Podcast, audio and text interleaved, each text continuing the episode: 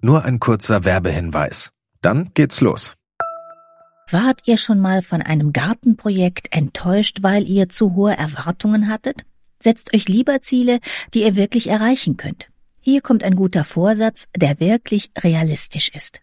Dieses Jahr um die Altersvorsorge kümmern. Mit Clark könnt ihr euch ganz einfach dazu beraten lassen. Die kostenlose App hilft euch zum Beispiel dabei, mehr aus eurer Rente zu machen. Innerhalb weniger Minuten bekommt ihr einen Altersvorsorgevergleich, der euch die Top-Tarife anzeigt. Und wenn ihr euch die Clark-App runterladet und zwei eurer bestehenden Versicherungen eintragt, dann schenkt euch Clark mit dem Code GARTEN34 einen 30 Euro Shopping-Gutschein. Den Link findet ihr in den Show Notes.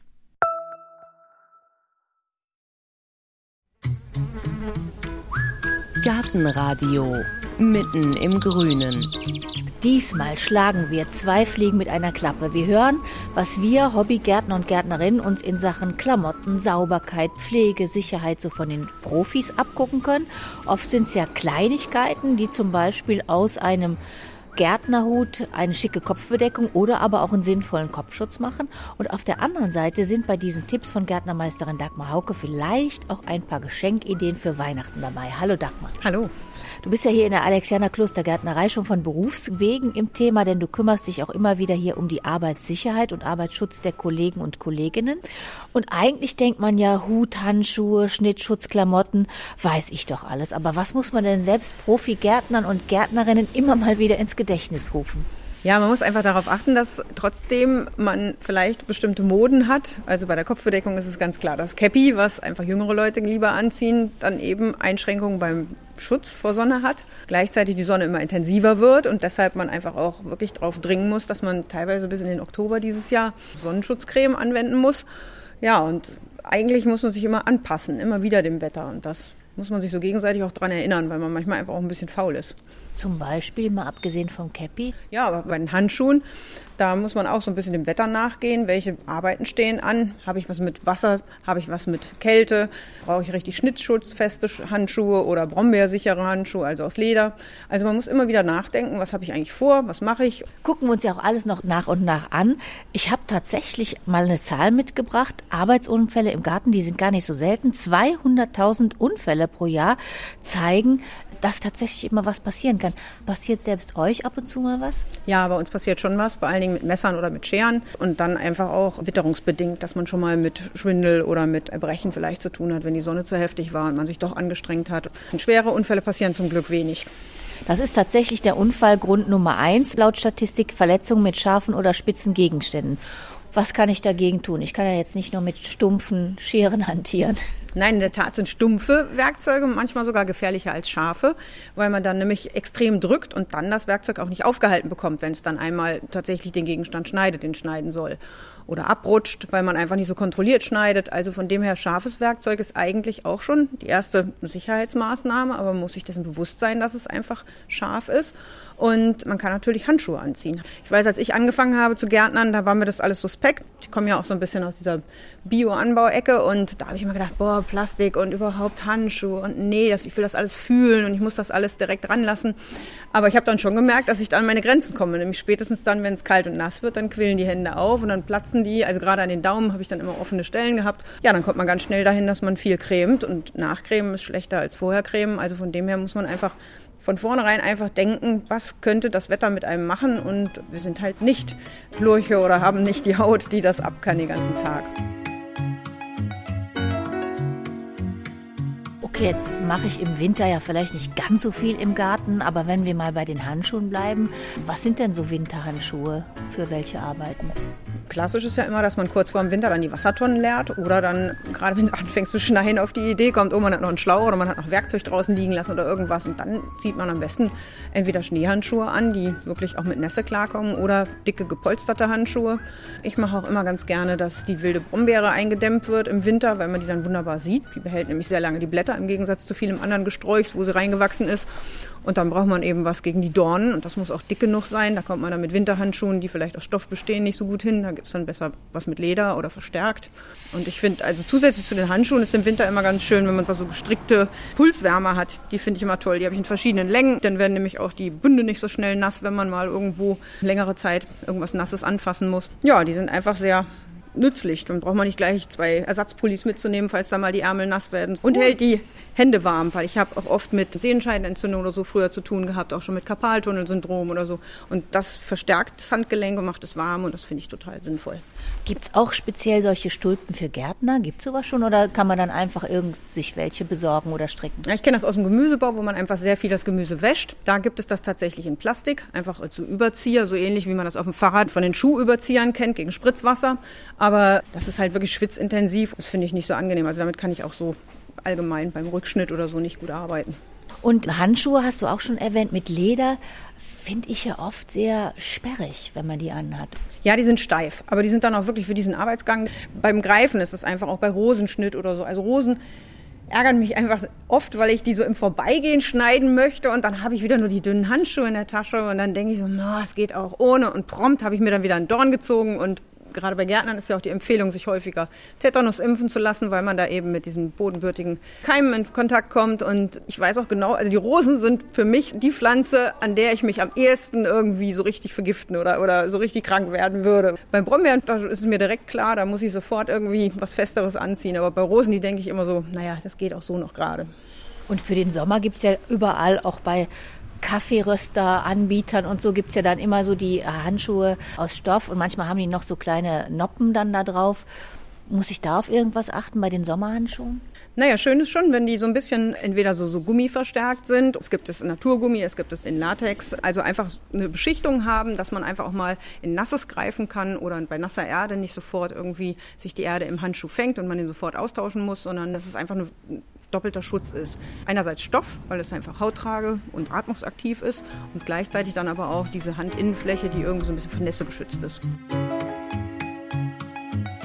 Wir bleiben mal bei den Händen, denn Hand ist ja tatsächlich das, was man eigentlich am meisten braucht als Gärtner. Also du fasst alles an oder man wühlt in der Erde und dann werden die ja oft auch sehr schmutzig, die Hände. Da hast du jetzt hier mal was gebracht, wie ich meine Hände, sagen wir mal, wie ich vorbeugen kann, wie ich sie sauber kriege und wie ich sie pflege. Wie machen denn die ja, Profigärtner Genau, das? es gab vor Jahren so eine Kampagne der Berufsgenossenschaft, die nannte sich die wichtigsten zwei Quadratmeter deines Lebens. Das ist der eigene Körper, also quasi die Oberfläche des Körpers, die Haut.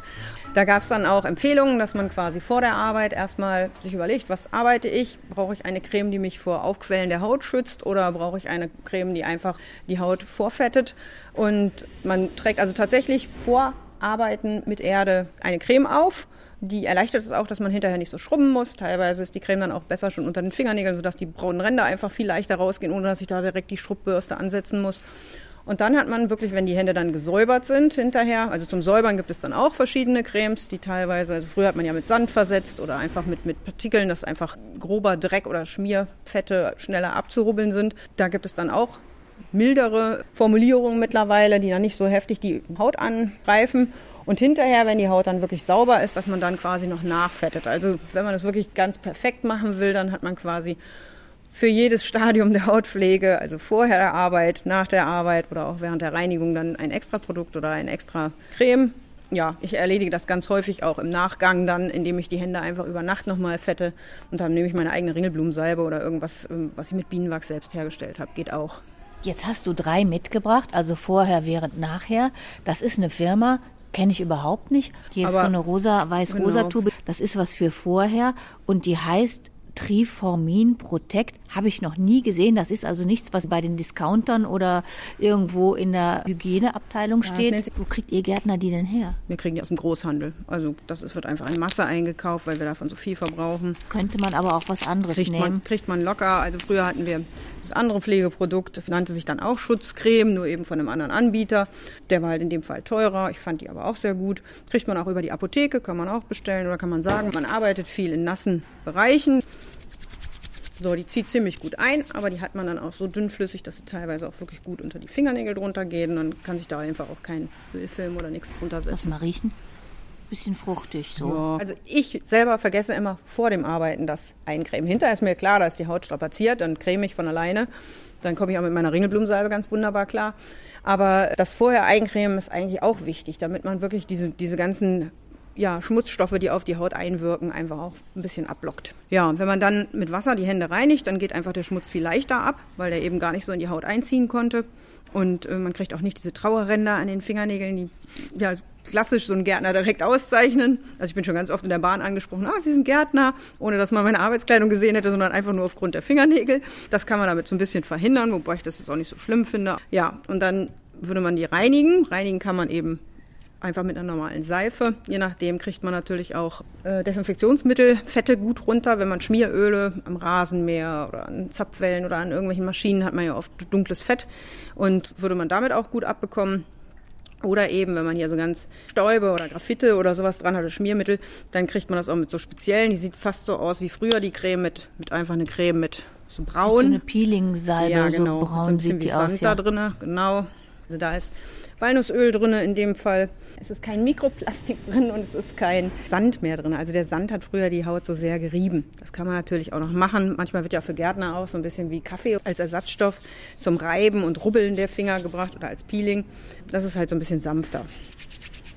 Salz habe ich auch schon mal gehört, dass man sich hinterher die Hände mit Salz abpeelen kann. Also Salz ist auch so stark entfettend. Die Haut braucht ja einen gewissen Fettfilm und alles, was der Haut Feuchtigkeit oder Fette entzieht, trocknet aus. Und das ist besonders, wenn man mit Kulturerden, also torfhaltigen Erden arbeitet, dann ist das extrem. Das merkt man auch, wenn man den mal in die Augen kriegt oder so. Es juckt direkt. Also das ist unheimlich wasserziehend und austrocknend. Und dann sind einfach rückfettende Cremes eigentlich besser als so Salz oder sowas. Kann man theoretisch machen, aber finde ich nicht so gut. Jetzt hast du allerdings die Hände voller äh, Schmirgelpaste. Genau, die halte ich jetzt einfach mal unter Wasser an.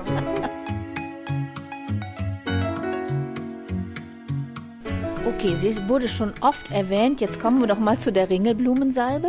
Das ist hier so ein kleines Schraubglas, ein Ringelblumen drin. Und dann ist so ein Tortenstück in Gelb. Genau, das sieht aus wie Käse, ist aber ein Stück Bienenwachs. Und zwar schön helles Bienenwachs, am besten vom Honigschleudern das Entdeckelungswachs oder so. Da ist am wenigsten Abfallstoffe von den Bienen schon drin, also ist am saubersten. Und das mit Olivenöl zusammen ergibt dann die Ringelblumensalbe. Also man setzt quasi die Ringelblumen, entweder frisch oder jetzt im Winter getrocknete Ringelblumen, die würde man in einem Ölauszug, also die getrockneten Blüten, in das Olivenöl, das leicht erwärmen, langsam erwärmen, bis es ganz, ganz leicht anfängt, ähm, Blasen zu ziehen. Dann hört man auf mit dem Erwärmen, sonst zerstört man auch die Öle zum Teil. Und dann lässt man es über Nacht mindestens, besser noch im Dunkeln oder etwas länger einfach stehen und ziehen. Dann wird es nochmal aufgewärmt und danach abgeseit, also so, dass die Ringelblumen rauskommen. In der Zwischenzeit haben dann die Ringelblumen die Farbe und zum Teil auch ein bisschen den Duft abgegeben an das Olivenöl und dann wird das Olivenöl so warm gemacht, dass das Bienenwachs dazugegeben werden kann und sich auflöst. Und wenn das dann erkaltet, hat man eigentlich schon eine Creme. Und das ist eigentlich aus drei Zutaten eine wunderbare Pflegecreme, die gleichzeitig auch Entzündungen lindert und kleinere Hautverletzungen so ein bisschen abmildert. Einfach so richtig schön mild. Wie viel Olivenöl nimmst du denn dann? Auf 40 Gramm Bienenwachs 200 Milliliter Olivenöl nehmen. Und dann wie viele Ringelblumen rein? Eigentlich nur zwei bis drei Esslöffel, das ist gar nicht so viel. Also es sind so zehn Blüten getrocknet. Und dann 400 Gramm Bienenwachs. Also man kann ein bisschen spielen, dann gibt es halt eine schöne feste Creme. Die könnte man theoretisch sogar in Lippenstift Tüllen füllen und dann zu Lippenstiften selbst produzieren. Wer sie flüssiger haben will, macht einfach die Anteile vom Bienenwachs geringer oder das Olivenöl mehr. Also Lippenbalsam mache ich auch, wobei ich da dann manchmal noch tropfenweise Propolis oder irgendwas dazu tue von den Bienen. Das ist dieses Kitharz, was die sammeln. Und wenn man das vorher quasi verflüssigt hat, indem das in Alkohol gelöst wird, dann wird das tropfenweise dazugegeben und dann ist das auch noch so ein bisschen entzündungshemmend, falls man mal Risse in den Lippen hat. Wenn ich mir jetzt das selber machen möchte und Bienenwachs kaufe, Dann beim Imker nach naturbelassenem Bienenwachs fragen. Also ich glaube nicht, dass die Imker groß punchen mit dem Wachs, aber es sollte vielleicht wirklich helles Wachs sein, ganz junges Wachs, weil das ältere Wachs ist dann doch eher was für die Kerzenproduktion. Und weil wir jetzt beim Thema Haut waren, sehe ich hier hinten ist eine gelbe Plastikflasche, steht drauf Lichtschutzfaktor 30. Ja, das ist eine Lichtschutzfaktor 30. Die haben wir jetzt hier viel im Betrieb, aber äh, eigentlich ist es schon viel zu wenig. Man sieht es der Verpackung an, die hat den Sommer über draußen gelegen und die hat sich selber schon so ein bisschen gewellt vor lauter Hitze. Also Gewächshaus und Freiluft haben mir nicht so gut getan und unserer Haut geht es dann noch schlechter. Ich merke das mit meinen 50 Jahren an meinen ganzen Hautpigmenten, die ich im Gesicht bekomme und wo mir dann der Hausarzt schon gesagt hat, aufpassen mit Hautkrebs. Also ich benutze mittlerweile in unseren Sommern locker 100er Sonnencreme. Natürlich sind die etwas teurer als jetzt diese 30er. Aber dafür bin ich ganz ehrlich, ich trage die auch nur ein bis zweimal am Tag auf. Die wird morgens eigentlich schon, bevor ich dann aufs Fahrrad steige oder zur Arbeit fahre, benutzt. Und da kaufe ich mir eine teure Tube und reiche fast den ganzen Sommer damit und komme damit sogar auch im, dann im Seeurlaub oder sonst womit klar. Also, und ich glaube, mittlerweile haben wir so starke UV-Einstrahlung, dass wir es einfach brauchen. Und wo bekommt man Hunderter? Ganz locker in der Apotheke. Ja, also ich habe lange Zeit auch mit diesen 50er oder ja für, für Neurodermitis oder empfindliche Haut äh, Sonnencremes rum experimentiert und im Endeffekt ich weiß, dass ich, ich bin jetzt nicht derjenige, der super empfindlich ist gegen Haut, also ich bin jetzt nicht der blonde Hauttyp, aber ähm, ich brauche das mittlerweile einfach, weil ich so viele Jahre schon in der Sonne schmore. Das ist so als Gärtner. Also wenn man da wirklich viele Stunden am Tag, also in den Mittagsstunden wirklich draußen ist, dann versucht man natürlich durch große Abdeckung der Flächen, also durch, durch luftige, weite Kleidung irgendwas zu verdecken, durch einen Sonnenhut sowieso, aber man kommt immer irgendwie an die Sonne, das ist einfach normal und deshalb auch eine Sonnencreme, die einfach dann wirklich gut hüllt.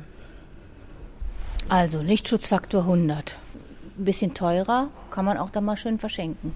Ja, kann man wirklich verschenken. Also das in so einer Tube sind 250 Milliliter und das ist locker zwischen 25 und 40 Euro. Aber wie gesagt, also ich habe mindestens drei Kollegen, die schon mit Hautkrebs zu tun hatten. Die haben das dann natürlich erst mit 55 oder so, aber die haben einfach über all die Jahre sich das zusammengesammelt und das sind auch nicht mal die, die wirklich so gerne Schokoladenbraun in der Sonne brutzeln in ihrem Sommerurlaub. Also weil die einfach genügend Sonne über Tag abbekommen.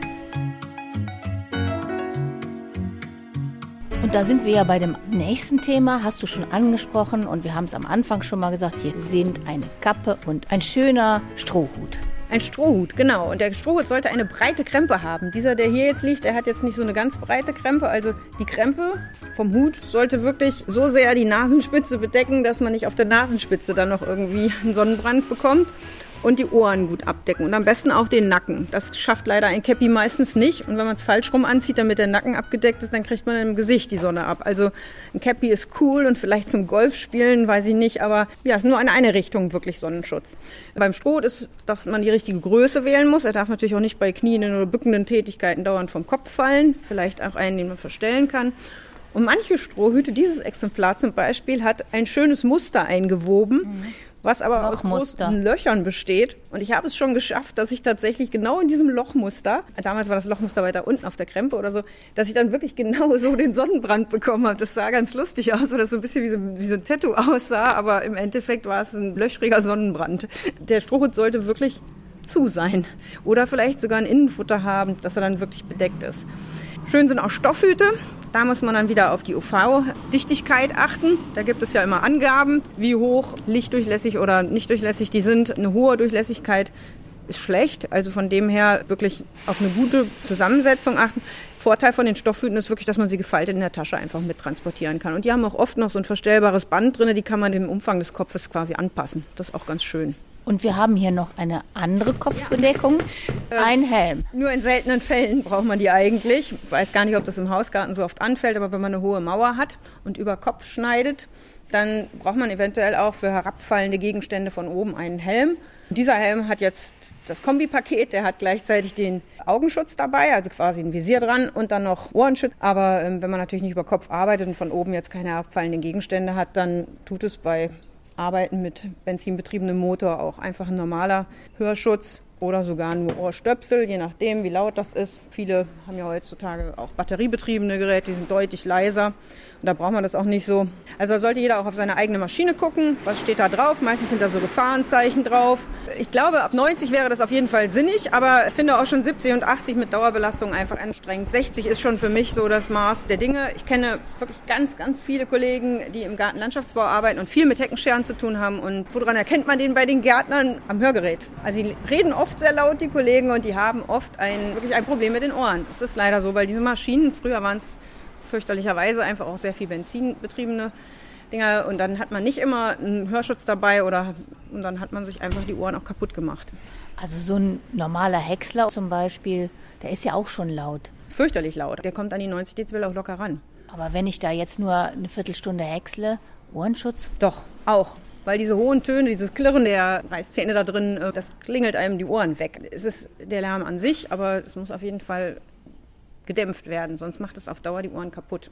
Also beim Häcksler sollte ich auf alle Fälle mal gucken, bei einer Heckenschere. Bei einer Heckenschere, je nachdem, beim Freischneider, beim Rasenmähen auch, wenn das ein Benziner ist und man da wirklich große Flächen zu mähen hat. Es schont einen. Also ich weiß von mir selber, dass ich auch selbst auf dem Traktor mittlerweile einen Hörschutz trage, weil einfach dieses Rattern des Motors auf Dauer, ich sitze da in einer Kabine, aber trotzdem, wenn ich abends dann in Ruhe am Armbrottisch sitze, dann ist das immer noch so, als wenn ich dieses Brummen höre. Also wenn man Kopfhörer aufzieht, ist man auf jeden Fall entspannter und gelassener. Also das ist wirklich besser.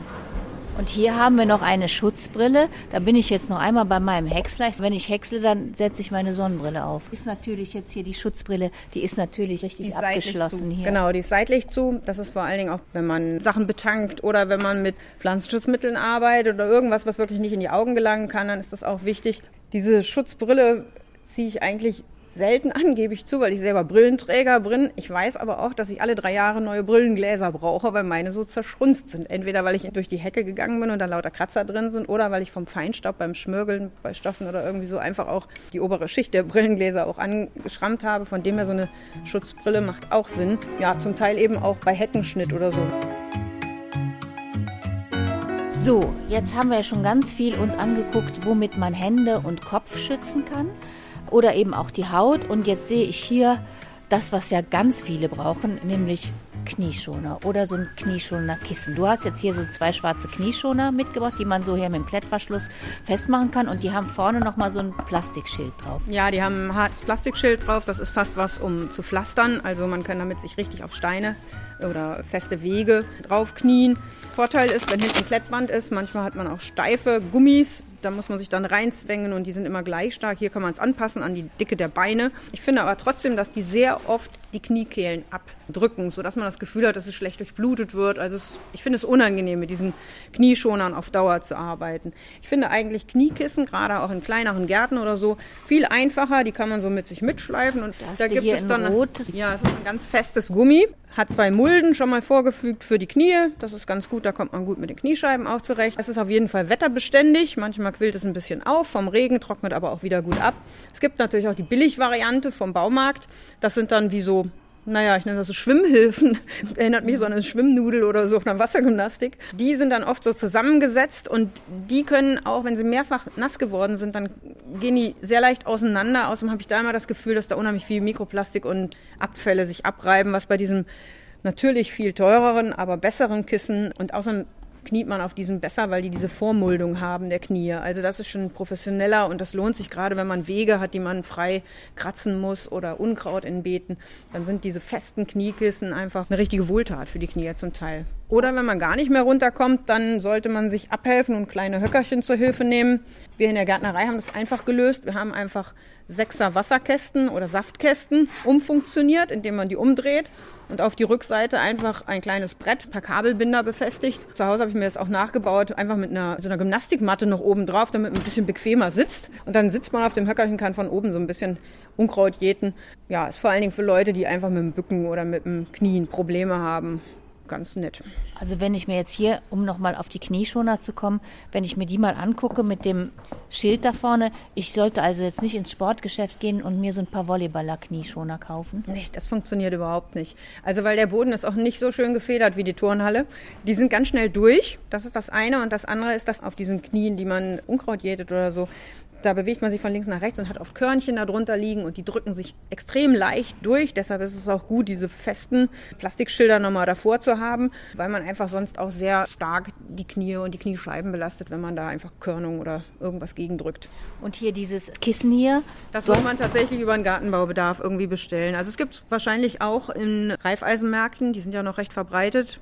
Wir haben das jetzt über Meier Baumschuhbedarf bestellt. Das sind schon recht hochpreisig, aber dafür kauft man es halt einmal, während man diese Billigkissen wirklich tatsächlich zwei, dreimal kauft. Da gibt es ja auch den Spruch, wer billig kauft, kauft mehrmals. Das passt leider bei diesen Schwimmnudeln. Bei welchen. Preisen von bis sind wir denn hier bei so 20? Euro für so ein Kissen. Und dafür kann man aber auch wirklich drauf sitzen und man hat jahrelang was davon. Also die sind wirklich super robust.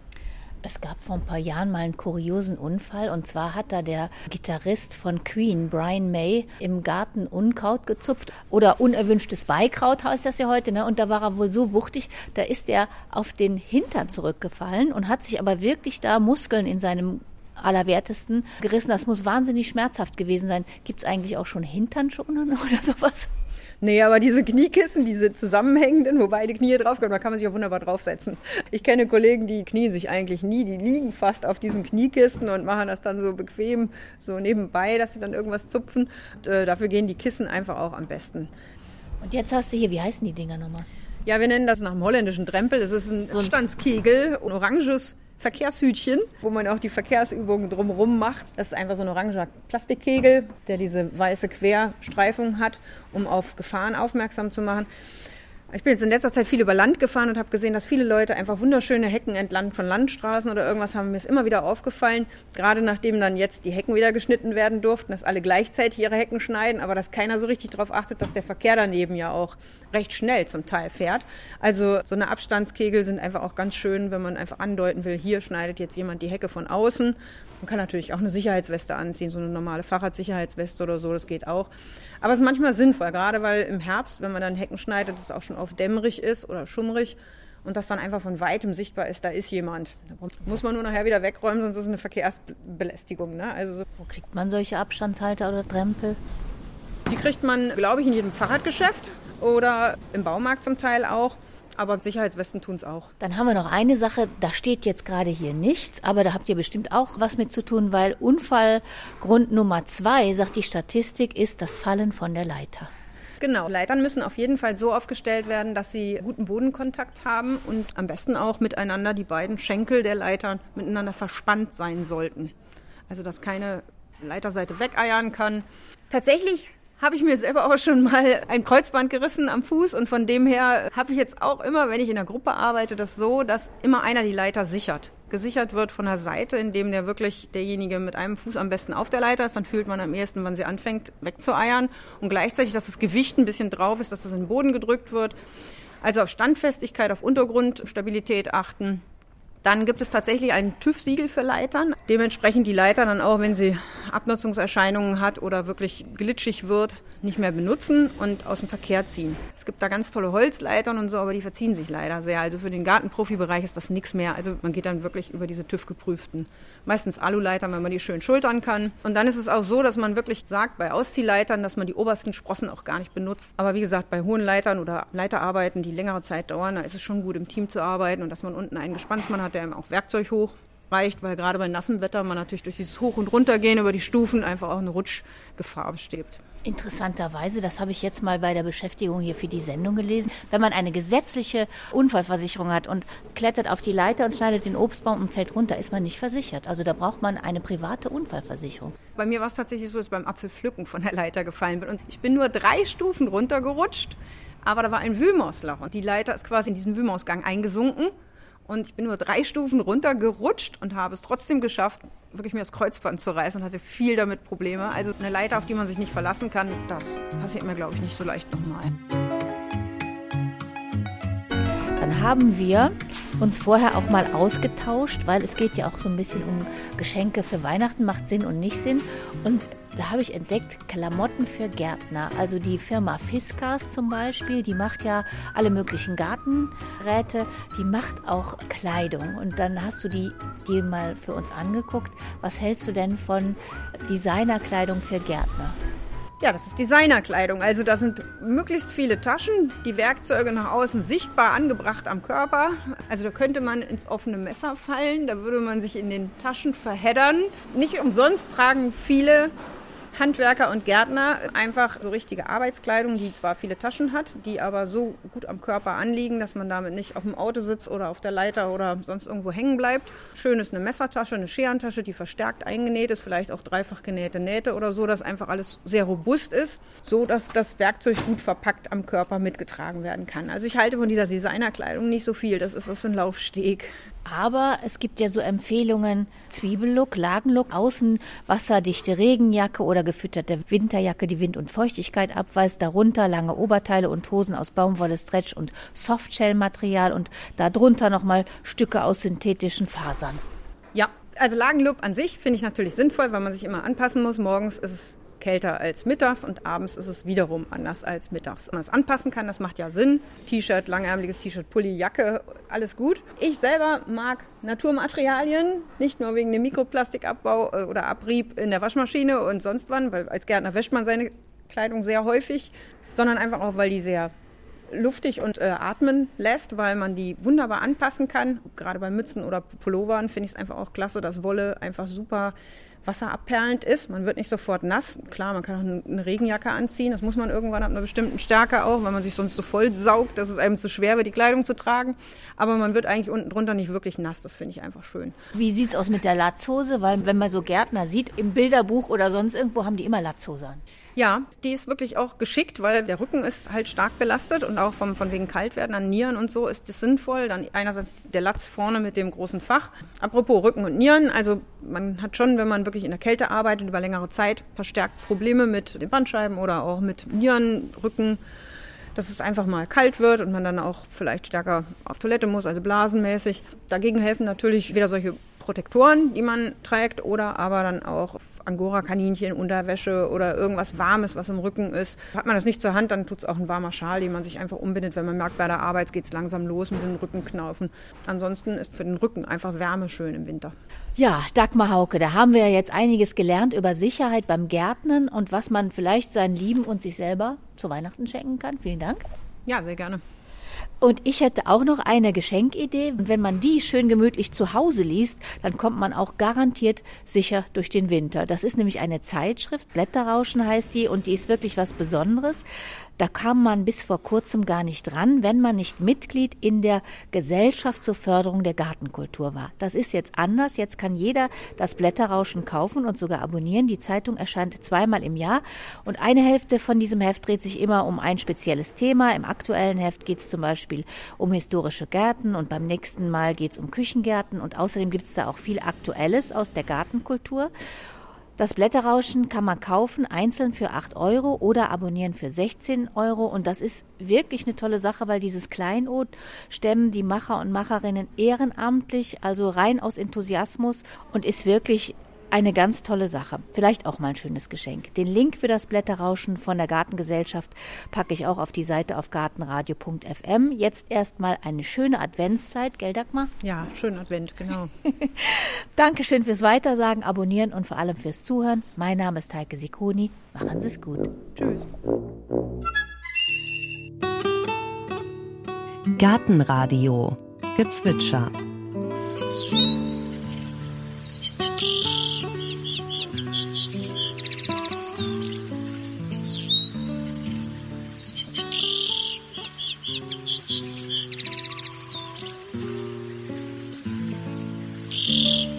Das war der Bluthänfling.